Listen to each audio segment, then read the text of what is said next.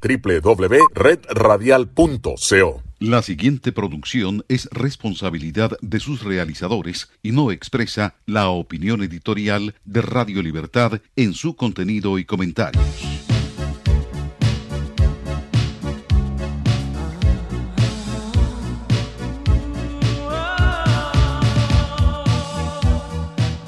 Enlace Internacional con la Voz de América. Saludamos a nuestra audiencia en Colombia, Venezuela y el mundo por la frecuencia de Radio Libertad 600 AM en Barranquilla, Colombia y en simultánea por internet en www.redradial.co.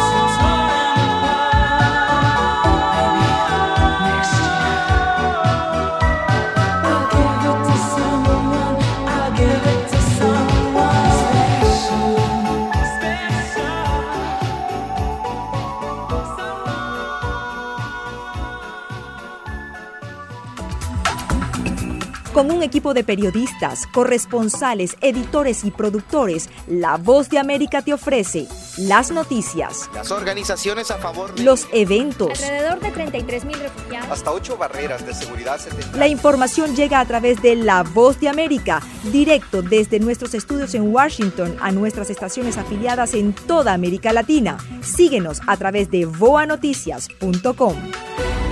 Escuchan la voz de América conectando a Washington con Colombia, Venezuela y el mundo a través de Radio Libertad 600 AM. Luego de las elecciones legislativas, ¿cuál es la posición de América Latina hacia Venezuela? Esto es Foro. Les saluda Gonzalo Abarca.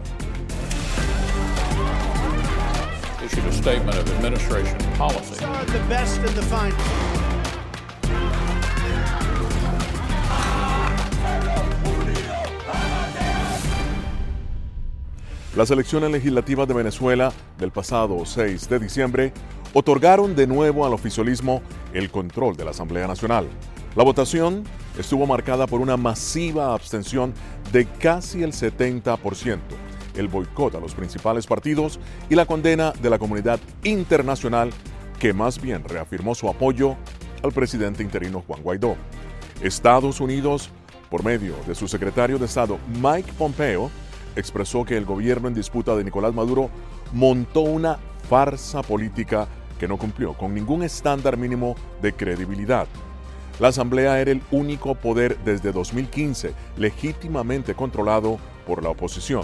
A partir del 5 de enero, Guaidó dejará de ser el presidente de la Asamblea Nacional. No obstante, los resultados de la consulta popular lo consolidan como líder legítimo del país. La democracia debe regresar a Venezuela derechos y libertades deben retornar a la nación y esta vez las políticas del presidente electo Joe Biden serán determinantes para ese retorno.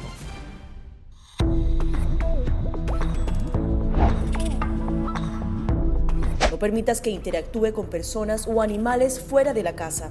Si una persona de la casa se enferma, evita que tenga contacto con tu mascota.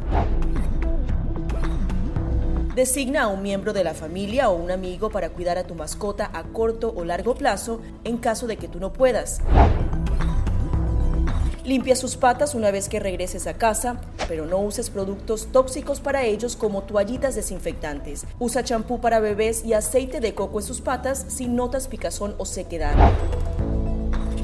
Prepara un kit de emergencia que incluya un suministro de medicamentos por 30 días y al menos dos semanas de alimentos y otros suministros.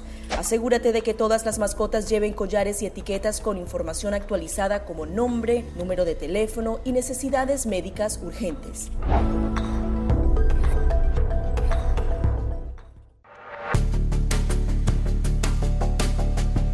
Durante el brote del COVID-19, los estafadores pueden tratar de aprovecharse de personas vulnerables a través de diversos métodos que van cambiando con frecuencia. Es posible que lo contacten por teléfono, correo electrónico, mensajes de texto, correo postal o redes sociales. Ten cuidado con ofertas de kits de supuestas pruebas caseras, curas milagrosas o pruebas inmediatamente accesibles. Response Act has made coronavirus testing more accessible immediately.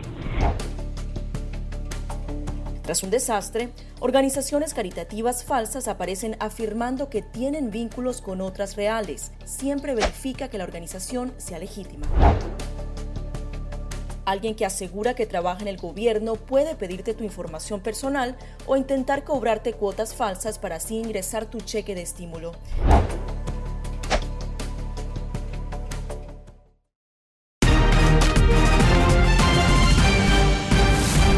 El pueblo ha elegido a sus nuevos diputados, a sus nuevas diputadas. Y hemos tenido una tremenda y gigantesca victoria electoral. La verdad no se puede ocultar. La mayoría de Venezuela le dio la espalda a Maduro y a su fraude que empezó hace meses. Eran declaraciones del presidente en disputa Nicolás Maduro y el presidente interino de Venezuela, Juan Guaidó. Y bien, para analizar el impacto de estas elecciones parlamentarias en Venezuela, el avance de la izquierda en todo el continente y qué va a encontrar Estados Unidos, el nuevo gobierno que se inicia el 20 de enero en América Latina en 2021. Tenemos a el doctor Jaime Aparicio, embajador de Bolivia ante la OEA, al doctor Francisco Aguirre Sacasa, ex canciller de Nicaragua, ex embajador de Nicaragua en Estados Unidos, y aquí en Washington, Antonio de la Cruz, analista político. Bienvenidos todos. Empiezo con usted, eh, doctor Aguirre. ¿Qué le parecen las declaraciones de ambos, tanto de Maduro como de Guaidó? Bueno, no me sorprende el hecho que el presidente Maduro haya eh, insistido en que fueron todo un éxito eh, estas entrevistas, o mejor dicho, las elecciones, pero para mí lo más importante es que el, que está más apegado a la realidad es Guaidó, porque lo que hemos visto en estas elecciones es que la abstención fue enorme, por lo menos un 70%. Y comparado con las elecciones eh, para la Asamblea del año 2015, donde salió electo Guaidó, la participación ciudadana fue entre un 70 y un 80%. O sea que la realidad es que desde el punto de vista de votación, de participación, estas elecciones fueron un fracaso para, para Maduro. Lo que pasa es que la oposición venezolana está muy dividida. Eh, tenés a Leopoldo López eh, ahora disperso, pues, digamos, en, en Madrid, tenés a Guaidó eh, queriendo montar una consulta popular eh, virtual inicialmente y después con presencial, y por otro lado tenés a, a Capriles que está criticando a Guaidó los problemas que muchas veces encontramos en los círculos demócratas de Latinoamérica, división interna. Doctor Aparicio, su opinión. Sí, yo creo que este es un resultado y, y, también las declaraciones que eran previsibles y anunciadas. Ya cuando se hace una elección sin un tribunal electoral independiente, con invitados eh, para vigilar la elección, eh, representantes de los países más desprestigiados del planeta, y cuando no hay votantes, como hemos visto, con, eh, que no sabemos ni siquiera si ha llegado al, al al, al 70%, entonces una elección no es seria, no es previsible, todo el mundo uh, democrático se ha pronunciado respecto a eso y creo que está en una situación aún más embarazosa el, el, el presidente Maduro, pero tampoco se vislumbra, como, como dijo el ex canciller, a una oposición dividida que no está todavía encontrando el rumbo a seguir a partir de esta de esta elección fraudulenta y creo que eso es lo más preocupante. Antonio, como lo ha dicho el doctor Aguirre Sacasi, también el doctor Aparicio, 31% de la población votando en unas elecciones. ¿Tu opinión? ¿La legitimidad de ellas mismas? No la tiene porque realmente el proceso por la que llegó a ese proceso, a las elecciones, es ilegítimo. Por lo tanto, ya ha sido condenado por los países que apoyan a Juan Guaidó, los 60, los 60 países. Entonces, ¿qué ocurre? Volvemos a tener una narrativa por parte del chavismo o del madurismo diciendo de que ellos logran alcanzar ahora el poder legislativo. Entonces, vamos a una guerra de narrativas. Delegitima los 59 países desconociendo esta elección, mientras que los que apoyan a Maduro, como son China y Rusia, y ya vimos las declaraciones del representante ruso de que le da validez. Entonces volvemos a tener en Venezuela un sector apoyado por la comunidad democrática internacional de estos 59 países y un, y un grupo de países que siguen reconociendo a Maduro. ¿Hasta dónde sostiene esto el país para poder salir de la crisis que atraviesan los venezolanos? Es donde yo creo que tenemos que poner el foco, porque en Venezuela realmente la situación, si la vemos proyectada en el tiempo, no tiene un cambio fundamental. Antonio, sobre esta legitimidad o no de las elecciones, escuchemos lo que dijo Indira Alonso, que, quien es la directora principal del Consejo Nacional Electoral de Venezuela. Los venezolanos y venezolanas hemos escrito una nueva página en la democracia de nuestro país. Hemos demostrado una vez más que cada proceso electoral es un ejercicio de paz ha triunfado la paz. Doctor Aguirre Sacasa, la paz que tanto se ha hablado en Latinoamérica, en Nicaragua, en Venezuela, en Cuba, en todos nuestros países, ha triunfado en Venezuela. Pero es curioso lo que no dijo esa señora. No comentó que las elecciones habían sido democráticas. Yo tengo aquí, eh, Gonzalo, la Carta Democrática Interamericana que a mí me tocó eh, firmar en Lima, Perú, el fatídico 11 de septiembre del año 2001. Estaba muy cerca de mí un representante, el canciller de Venezuela, que también la firmó. Y en la Carta Democrática se le garantiza a los pueblos de América democracia. Se comprometen todos los gobiernos que firmamos eh, esta, esta Carta Democrática a asegurarle la democracia a los pueblos. Y se dice en el artículo 3 que elecciones libres, justas, eh, democráticas y periódicas son un elemento esencial de las elecciones. Y yo creo que lo que estamos viendo en Venezuela son elecciones que están siendo cuestionadas internamente y también cuestionadas internacionalmente por lo que hemos visto pues en declaraciones de, de muchos países que reconocen a Guaidó todavía como el presidente interino de Venezuela. Antonio, las declaraciones eh, de la funcionaria, en tu opinión. La paz, están haciendo un llamado a la paz, fíjate, supuestamente un órgano independiente, supuestamente. Bueno, porque ellos quieren resaltar en ese momento de que ese proceso es legítimo y que el proceso obedeció a un proceso que sucedió de manera tranquila, sin alteraciones. Resulta que el venezolano no es un venezolano aguerrido de guerra, de guerrillas, de saboteo, de elecciones, sino lo que se llamó fue a la abstención. Por lo tanto, hay un proceso de paz. Lo que pasa es que este es un discurso para el exterior, ese no es un discurso para lo interior, ese es un discurso para los países que realmente los acompañan y decir que en Venezuela hay dos grandes fracciones y no es cierto. Hoy se demostró ese día de que hay una minoría que sigue estando funcionalmente con Maduro y una gran mayoría que rechaza al régimen. Por lo tanto, yo creo que lo que trata la rectora es de dar una imagen hacia el exterior de que en Venezuela el proceso fue normal. Esto es Foro de la Voz de América. Nosotros continuamos en solamente segundos.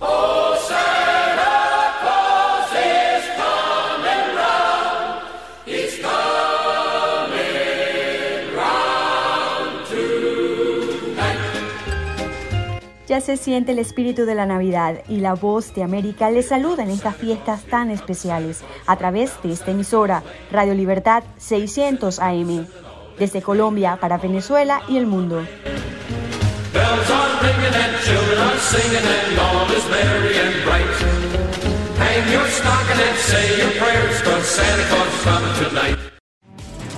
La voz de América presenta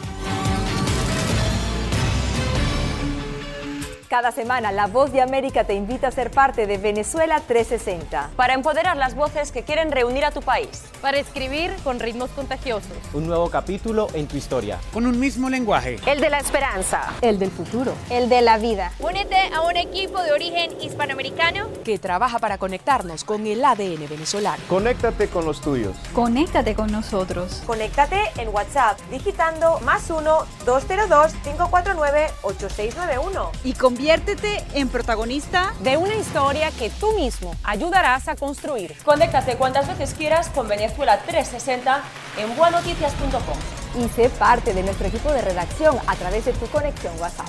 Recuerda, más 1-202-549-8691. Cuando ellos me traen un tema un poco delicado o fuerte, yo siempre les pregunto primero, ay, ¿y dónde oíste eso? ¿Quién te lo comentó?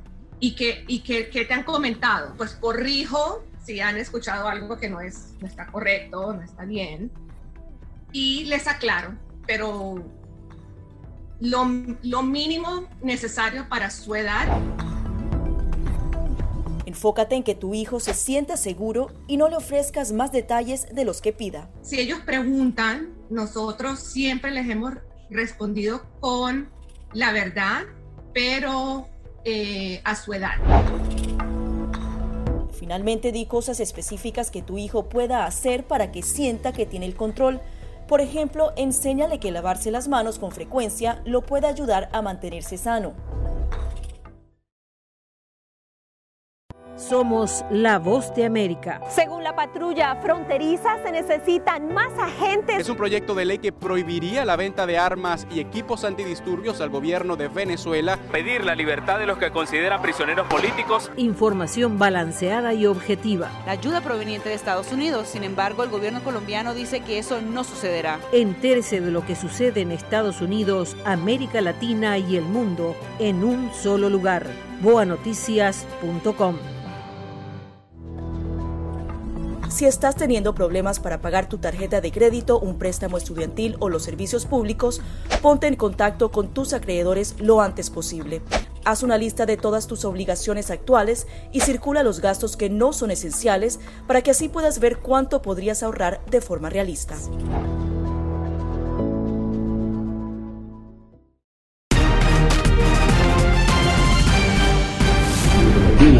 y Ecuador, tiene la constituyente en Chile, pues todos pueblos tienen profundas transformaciones.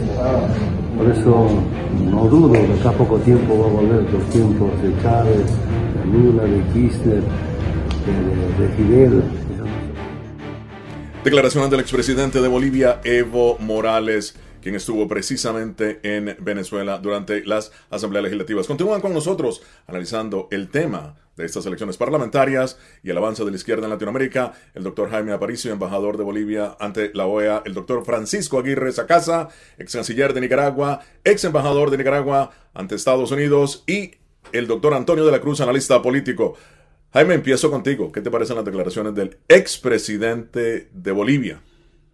Bueno, una de las características de esta izquierda, más que izquierda es este populismo autoritario que ha gobernado en América Latina y está hoy en algunos países como Argentina y México, es la perversión del lenguaje. Ese es un tema que los grandes totalitarismos han desarrollado a la perfección. Es decir, pervertir el lenguaje para transformarlo y crear nuevas narrativas totalmente falsas de paz, de democracia.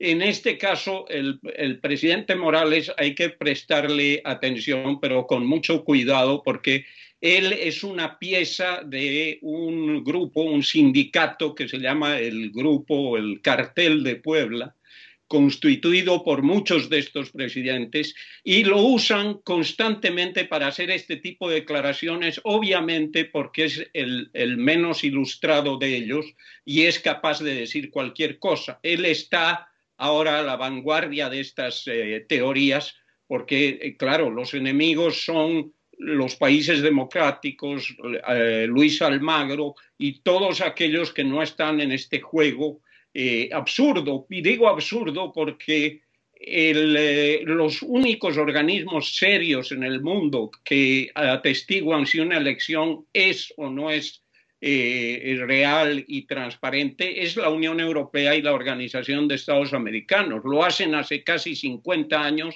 tienen un gran prestigio y tienen toda la tecnología y todo el conocimiento y la experiencia para decir. Estados Unidos ya ha reaccionado a los resultados de las elecciones parlamentarias en Venezuela. Veamos lo que escribió en su cuenta de Twitter el secretario de Estado Mike Pompeo. Estados Unidos condena las fraudulentas elecciones legislativas del régimen de Maduro realizadas el 6 de diciembre. Ellas no alcanzan el mínimo nivel de credibilidad y son solo un intento para robar el futuro democrático de Venezuela. Instamos a todos los países a rechazar esta farsa electoral. Canciller Aguirre dice, fraude Estados Unidos se cometió en Venezuela. Su opinión y también su análisis sobre el avance de la izquierda en todo el continente. Su país, Nicaragua, también parte de estos países que están por el populismo, están hacia la izquierda. Bueno, empecemos tal vez muy rápidamente con las declaraciones de Pompeo. Eh, él está a tal vez 30 eh, o 40 días de dejar de ser secretario de Estado de los Estados Unidos, porque todos sabemos pues que ganó las elecciones el presidente electo Biden. Y lo que yo anticipo es que el gobierno de Biden eh, le va a dar eh, un, una vuelta un poco a la manera en que maneja o trata de manejar sus relaciones con Latinoamérica. La realidad es que el gobierno de, del señor Trump eh, hablaba de que había una troika de tiranías en, Latinoamérica, hablaba de Cuba, hablaba de, Nicaragua, hablaba de Venezuela. Ya para ese entonces Bolivia y, eh, el Ecuador habían salido pues por, cambios que todos conocemos. Sin embargo, esas tres tiranías están ahí todavía, ¿verdad? Lo que ellos llamaban tiranías. Entonces, eh, ha habido una, política fuerte, dura, de sanciones contra individuos en los tres países, una retórica muy dura también por parte de los Estados Unidos, pero en términos de cambio en los tres países, muy poco, muy poco logrado, ¿verdad? Entonces, yo creo que la, la administración Biden está consciente de, lo que está pasando en Latinoamérica, de lo que pasó y lo que no pasó durante los cuatro años del presidente eh, Trump.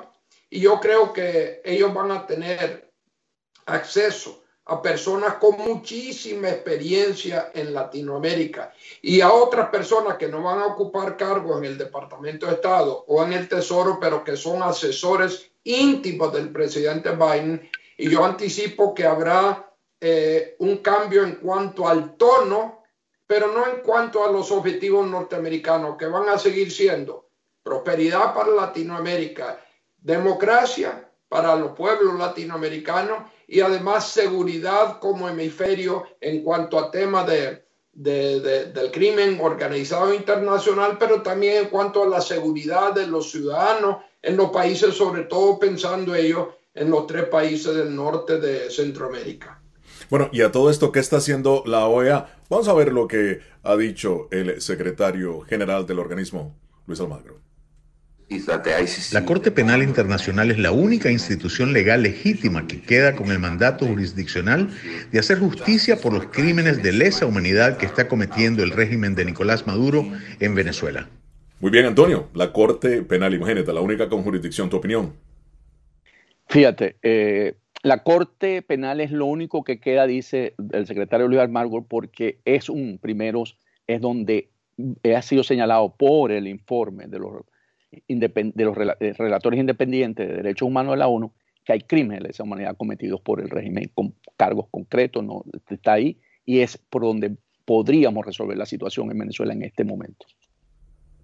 Muy bien, Doctora Aparicio, su opinión. Bueno, Luis, Luis Almagro, y durante su, su, mientras sea secretario general, tiene la virtud de que ha mantenido una posición frente a, frente a Venezuela, sin ambigüedades, y esto del, de, la, de la elección lo dijo antes, pero yo creo también, como, como dijo de la Cruz, que hay que eh, pensar en el futuro de cómo se va a salir de este enredo. Y creo que con razón lo que dice la OEA es que se tiene que mover el caso en la Corte Internacional, en la Corte Penal Internacional, porque es un caso que ha sido debidamente documentado.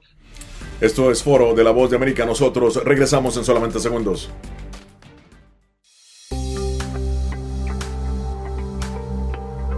Además de asegurarse de tener un amplio suministro de alimentos en casa, a la gente también le preocupa el poder infectarse del COVID-19 a través de estos productos. La buena noticia es que los Centros para el Control y la Prevención de Enfermedades aseguran que los alimentos no son una vía de transmisión del virus. Expertos en seguridad alimentaria aseguran que es poco probable ya que el virus no se multiplica en los alimentos. Según la Organización Mundial de la Salud, el virus es probablemente susceptible a las temperaturas normales de cocción. En general, los restaurantes tienen normas de seguridad alimentaria que deben seguir, sobre todo para evitar la transmisión de cinco bacterias y virus transmitidos por los alimentos. Esas normas evitarían que el nuevo coronavirus se introdujera en su comida. Somos la voz de América disparos de perdigones, están tirando también bombas. Donald Trump y Kim Jong-un ya se encuentran en Singapur. No han cesado los enfrentamientos entre oficiales de la Guardia Nacional y los manifestantes. Información balanceada y objetiva. Florence ha llegado. ustedes pueden verlo. Interese de lo que sucede en Estados Unidos, América Latina y el mundo en un solo lugar. voanoticias.com. El riesgo principal de este virus es que se trata de un virus nuevo y el cuerpo humano no tiene defensas para atacarlo. Los síntomas más comunes son fiebre, problemas para respirar, tos seca, dolores de cabeza y musculares. Si presentas algunos de estos síntomas, ve al centro médico más cercano para consultar a un doctor sobre tu estado. Puedes ser aislado y tus datos ser compartidos con autoridades de la salud. Para más información visita nuestra página web o síguenos a través de las redes sociales bajo arroba Noticias. La información internacional llega a ustedes a través de La Voz de América. Escuche en Radio Libertad 600 AM lo que pasa en el mundo. Con corresponsales en toda la región, usted recibe la información. La cita es de lunes a viernes desde las 7 de la noche hora de Colombia, 8 de la noche hora de Venezuela. Radio Libertad 600 AM y La Voz de América unidos para llevarles las informaciones, las noticias, el análisis y los debates. Sinceramente la abstención, con toda honestidad, no, no favorece a la democracia. Bueno, yo quiero una Venezuela chévere, una Venezuela próspera, una Venezuela eh, eh, con un buen futuro, necesitamos nosotros reencontrarnos, nosotros los venezolanos. Declaraciones de venezolanos expresando su opinión sobre el proceso electoral en Venezuela, las elecciones parlamentarias. Continúa con nosotros aquí en Foro de la Voz de América el doctor Jaime Aparicio, es embajador de Bolivia ante la OEA, el doctor Francisco Aguirre Sagasa, ex canciller de Nicaragua, fue embajador de su país en Estados Unidos, y don Antonio de la Cruz, el señor Antonio de la Cruz, analista político. Eh, doctor Aguirre Sacasa, ¿hasta qué punto puede usted como ex canciller, como embajador, ex embajador de Nicaragua en Estados Unidos, hasta qué punto puede un país extranjero ayudar o intervenir en un país sin que sea considerado injerencista? Bueno, cuando se trata de temas como la democracia, ¿verdad? Y cuando se trata de la existencia de un tratado internacional que ha sido firmado por todos los países del continente del hemisferio occidental, con excepción de Cuba, ¿verdad? Lo que tenés allí eh, es la internacionalización de la democracia y del derecho de la democracia. Entonces, eh, el estar tomando posiciones solidarias con el pueblo de cualquier país latinoamericano que tiene un problema con la democracia, eh, eh, es algo que está totalmente previsto, digamos, en la Carta Interamericana Democrática. Es más, en su artículo 21 se estipula que teniendo 24 votos, las dos terceras partes de los votos de, de los países miembros de la OEA, se puede incluso suspender a un país del sistema interamericano sin que nadie esté diciendo que eso es injerencismo, ¿verdad? Entonces, eh, no estamos hablando de intervenciones militares, no estamos hablando de la política de la cañonera de los de, comienzo del siglo pasado. Estamos hablando de un derecho universal a la democracia y a medidas que deben y pueden tomar países para tratar de fomentar el restablecimiento de eso. Eh, los Estados Unidos en la época de, Biden, de, perdón, de Trump recurrió muchísimo a las sanciones individuales. La Unión Europea también se ha sumado a estas sanciones. Eh, eh, están en juego visas, pero nadie está hablando, que yo sepa, nadie está hablando de ningún tipo de intervención militar, ni tampoco deberían de hablar de eso. Escuchemos ahora lo que ha dicho Joseph Borrell, quien es el encargado de la política exterior de la Unión Europea. La Unión Europea hace un llamado a las autoridades y líderes venezolanos para que prioricen los intereses del pueblo venezolano y se unan urgentemente para iniciar un proceso de transición liderado por Venezuela y estamos listos para apoyar dicho proceso. Antonio, ¿qué te parece ese tipo de observación? Viene del canciller de la Unión Europea, ¿no? Entonces tiene un sentido porque no solamente que tenga que ver, aunque España es determinante para la Unión Europea en la relación con Venezuela, también es el canciller de la Unión Europea. ¿Qué quiere decir? Él está planteando una hoja de ruta eh, de negociación para salir de la crisis en Venezuela. Recordemos que el régimen de Maduro nunca ha querido salir por la negociación, porque se ha usado más bien para ganar tiempo y dividir a la oposición las negociaciones. Aquí básicamente, Gonzalo, creo que tenemos que empezar a pensar fuera del square box, del, cuadrante. ¿Qué quiere decir esto? Definitivamente China y Rusia van a tener que entrar en este tipo de conversaciones con Estados Unidos, con el, Reino Unido, con Francia, con Alemania, porque es a través también de estos actores que influyen en Venezuela y que sostienen a Juan Guaidó, es que vamos a tener que en el 2021 buscar una solución. Y ahí tiene una ventaja la llegada de Joe Biden a la administración, porque él va a tener que recomponer las relaciones con China, como la dejó el presidente Trump, y por lo tanto él puede entrar o con una hoja nueva para poder buscar una solución negociada para Venezuela. Doctor Aparicio, ¿cuál es su predicción para América Latina con una nueva administración estadounidense? ¿Cuál será esa política hacia el hemisferio? ¿Y crees que será exitosa o no? Yo, soy optimista, pero también soy realista. Eh, yo diría dos cosas. Eh, Estados Unidos tiene temas mucho más urgentes y creo que vamos a seguir siendo irrelevantes en su gran política exterior. Como Antonio decía, tiene que lidiar con China, con Rusia, con Irán, con muchos problemas que van a absorber su atención.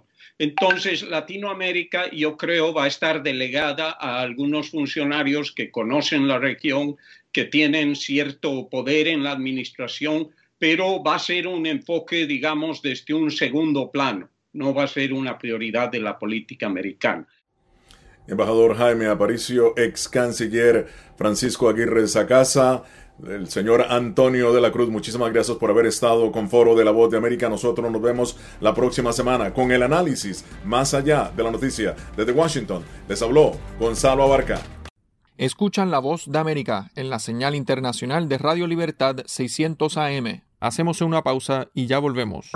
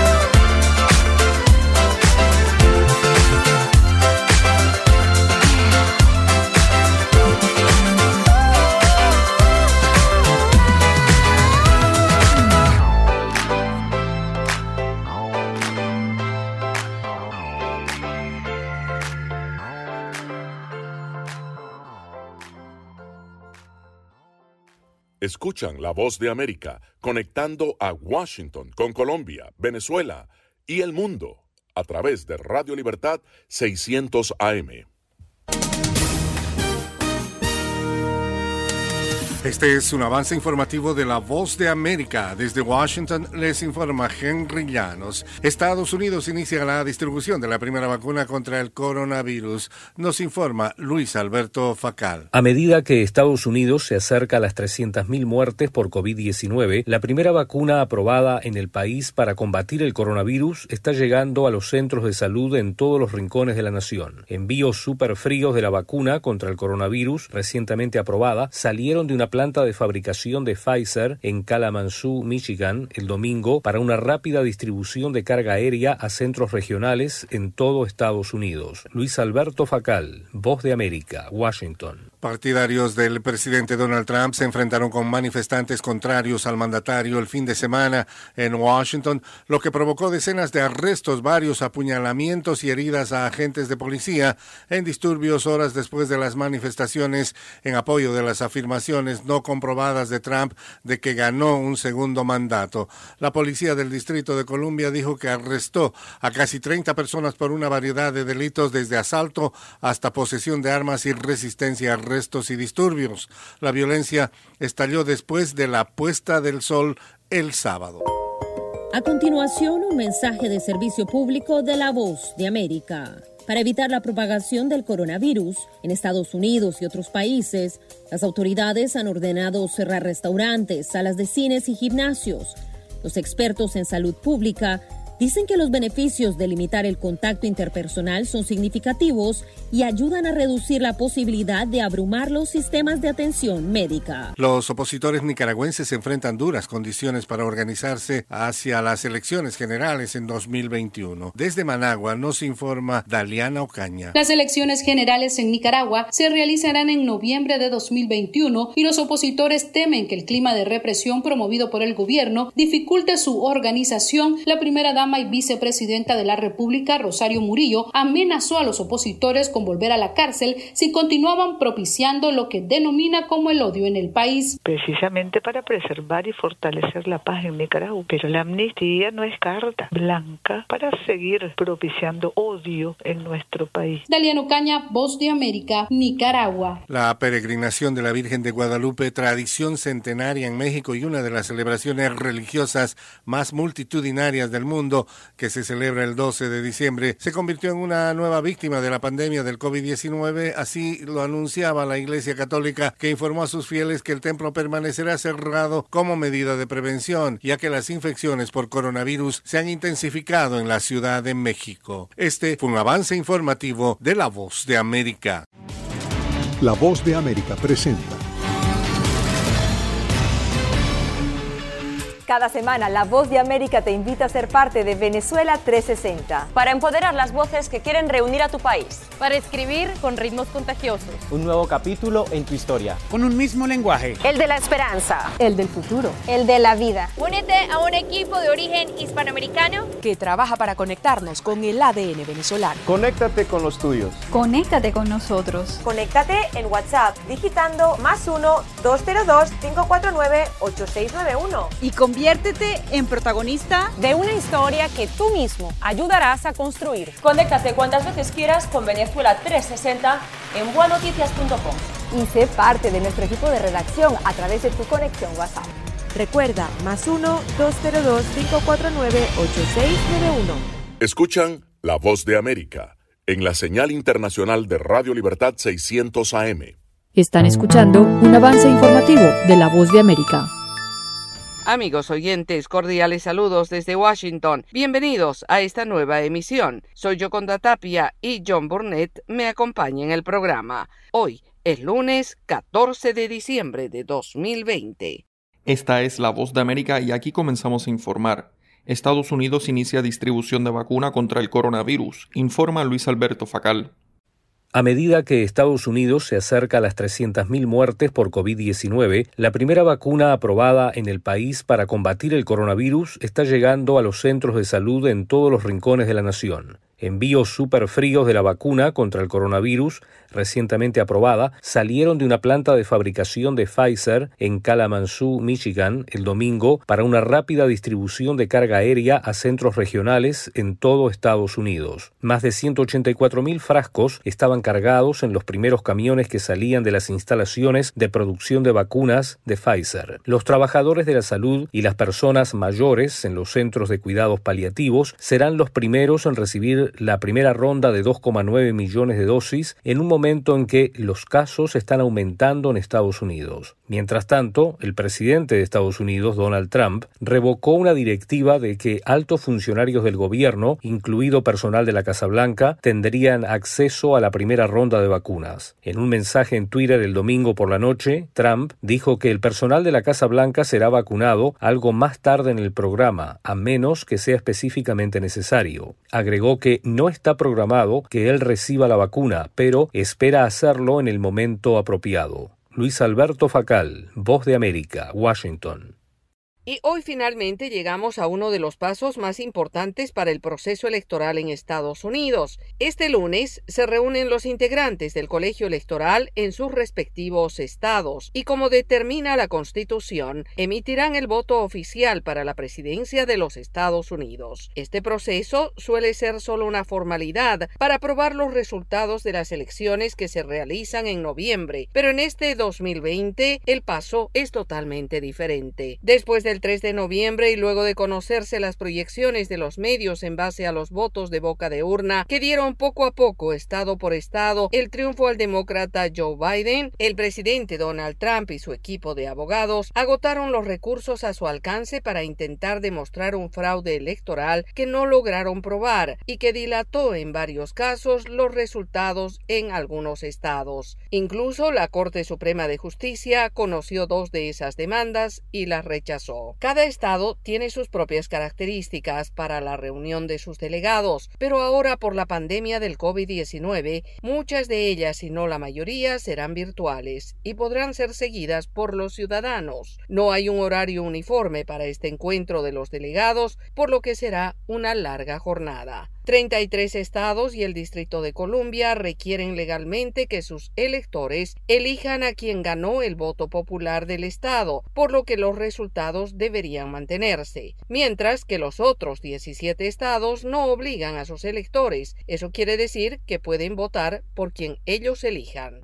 La Corte Suprema de Justicia de Estados Unidos rechazó la demanda republicana para revertir resultados de las elecciones. Tónica no tiene los detalles. La Corte Suprema de Estados Unidos desestimó el viernes la demanda presentada por el fiscal general de Texas y respaldada por el presidente Donald Trump y numerosos legisladores republicanos con el propósito de invalidar los resultados electorales en los estados de Georgia, Michigan, Pensilvania y Wisconsin. La moción del Estado de Texas para presentar un documento de protesta ha sido rechazada por no adherirse al artículo tercero de la Constitución, reza en el documento en referencia al punto de la Carta Magna que determina la separación de poderes judiciales, federales y estatales. La demanda buscaba revertir el resultado de las elecciones bloqueando las boletas de unos 10 millones de votantes que apoyaron al candidato demócrata Joe Biden en las elecciones presidenciales del pasado 3 de noviembre. El dictamen indica que la demanda presentada por el fiscal general Ken Paxton no ha demostrado un interés judicialmente reconocible en la manera en que otro Estado realiza sus elecciones y agrega que las demás mociones pendientes son desestimadas como discutibles. Dos de los nueve magistrados de la Corte Superior se desmarcaron del fallo. En una declaración del juez Samuel Alito, a quien se unió el juez Clarence Thomas, se establece, en mi opinión, no tenemos discreción para negar la presentación de una demanda en un caso que cae dentro de nuestra jurisdicción original. Tony Cano, Voz de América, Washington. ¿Se ha preguntado cómo puede protegerse contra el coronavirus? Se lo contamos desde La Voz de América. Autoridades de salud recomiendan lavarse las manos con jabón y agua con frecuencia. También no se lleve las manos a la cara. Evite tocarse los ojos, nariz y boca con las manos sucias. Cubra su boca con el pliegue del codo al toser. Evite las multitudes y manténgase al menos un metro de distancia de otras personas, en especial si están contagiadas ya. Felices fiestas de fin de año. Soy Celia Mendoza desde Nueva York. Les envío un cálido abrazo y les deseo lo mejor para el 2021, un año lleno de salud, prosperidad y mucho amor. Felices fiestas de fin de año. Les saluda Luis Alberto Facal desde La Voz de América en Washington. Les envío un cordial saludo y les deseo que el 2021 sea un año lleno de salud y prosperidad junto a sus familias. Hola oyentes de La Voz de América, soy Laura Sepúlveda desde Nueva York y les envío un cálido abrazo para desearles felices fiestas de fin de año. Ha sido un año difícil, pero no dejemos que la pandemia y las dificultades que llegaron con ella nos quite la mejor visual de la vida, la sonrisa que nos pertenece y con la que podemos alegrar la vida de muchos. Felices fiestas.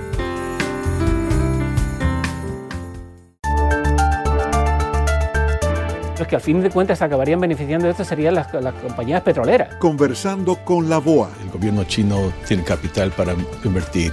Desde Washington al mediodía de lunes a viernes, el encuentro de análisis con los expertos y los protagonistas de la noticia. La diferencia que teníamos era de 52 mil votos. Los temas del acontecer mundial en Conversando con la Voz de América.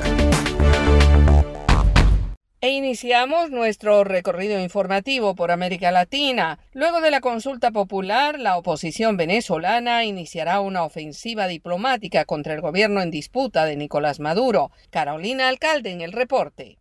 De acuerdo a las primeras cifras divulgadas por el comité organizador de la consulta popular promovida por la oposición venezolana, más de 6.400.000 venezolanos participaron en el mecanismo de expresión que culminó de manera presencial en distintos puntos del mundo y que en Venezuela se llevó a cabo en calma, salvo episodios de hostigamiento por parte de funcionarios y civiles armados afectos al gobierno de Nicolás Maduro. El presidente interino Juan Guaidó aseguró que el pueblo venezolano dio una demostración de fuerza y anunció que iniciarán una ofensiva diplomática para que la Asamblea Nacional, producto de las elecciones legislativas consideradas una farsa y que se instalará el 5 de enero sea desconocida. Es fundamental esa ofensiva a través de todos nuestros embajadores, diputados en el exilio, perseguidos por la dictadura. Creo que queda claro también la necesidad de la ayuda, del apoyo, de la cooperación de la comunidad internacional. Se ha avanzado de manera importante con lo que ha sido el trabajo de, por ejemplo, la justicia universal. En tanto, y a juicio de Jesús Seguías, director de la encuestadora Datincorp, es prudente evaluar con rigurosidad el comportamiento de todo el estamento político venezolano y estima que es necesario rectificar para detener lo que define como tragedia que atraviesa el país. Valientes ciudadanos salieron a las calles pues, a, a manifestar su, sus opiniones, pero no es suficiente,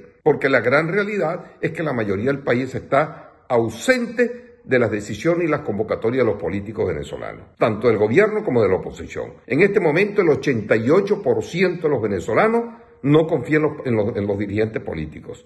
Sin embargo, hay quienes están convencidos de que la consulta popular es un medio para obtener ayuda internacional para lograr una salida a la crisis. Carolina, alcalde Voz de América, Caracas.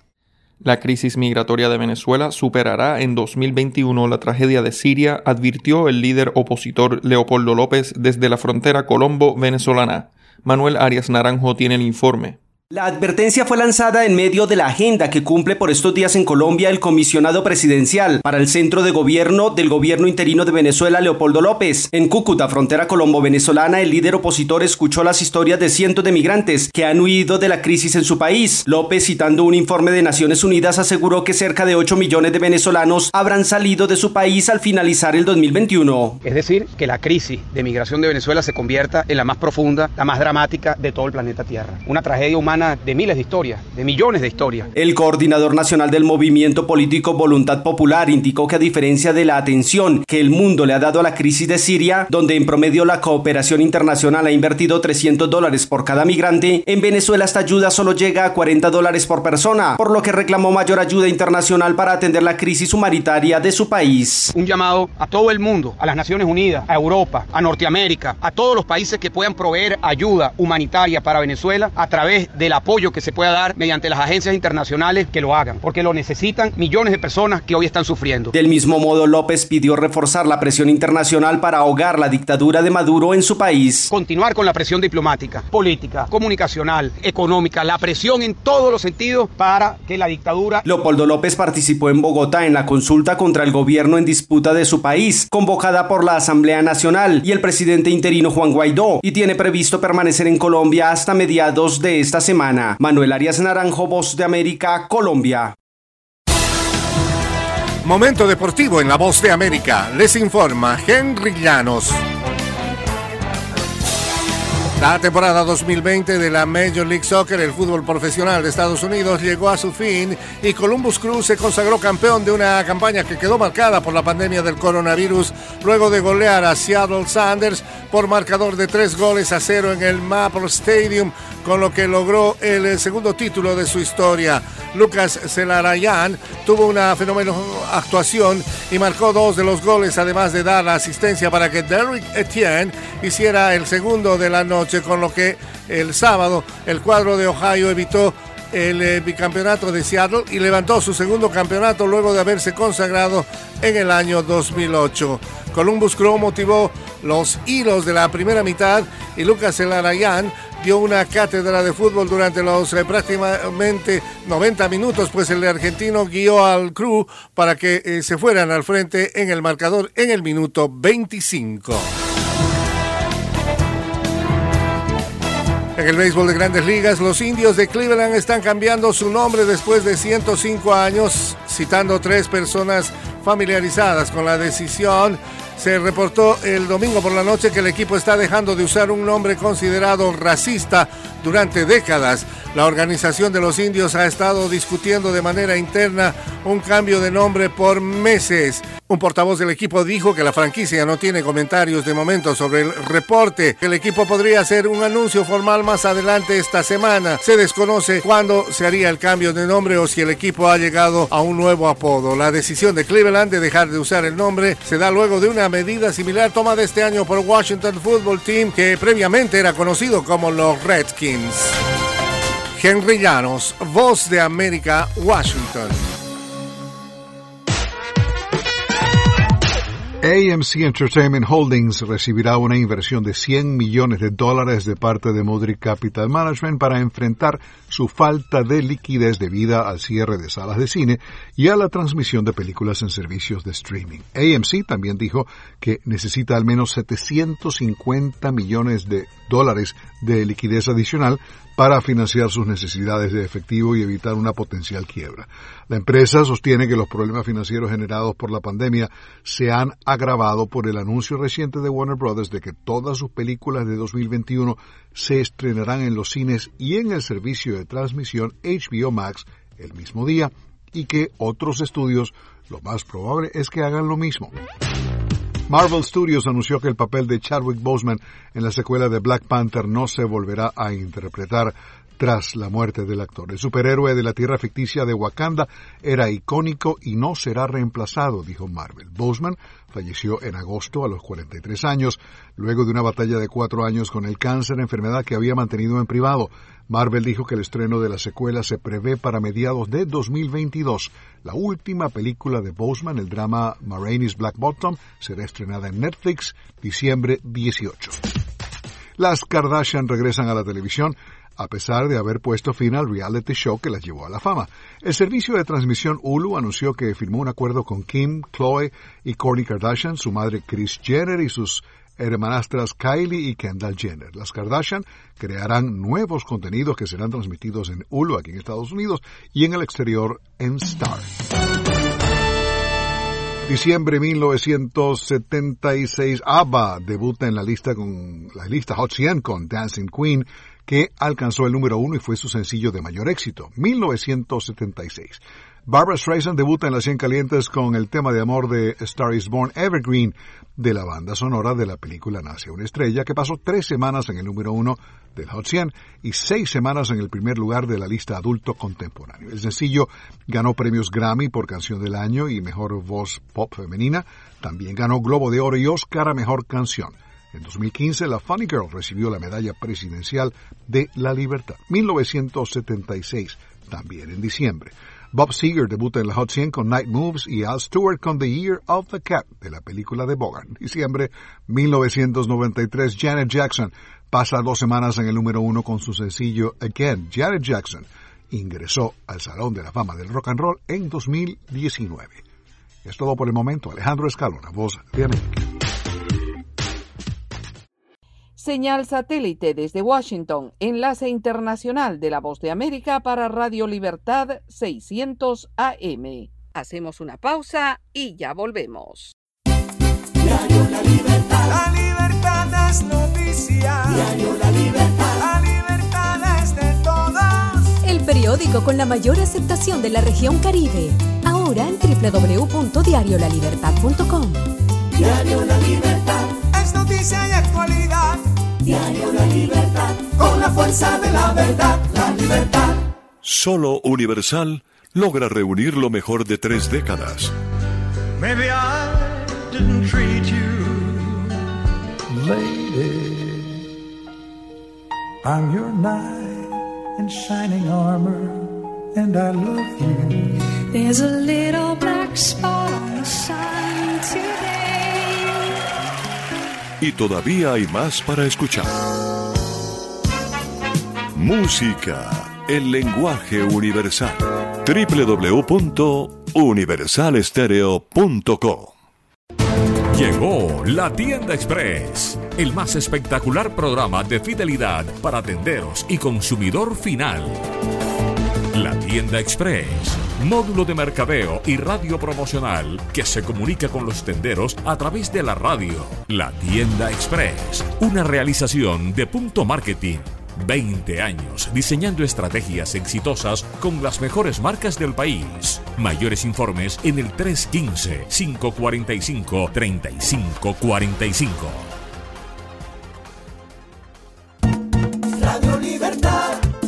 Radio Libertad 600 AM en Colombia.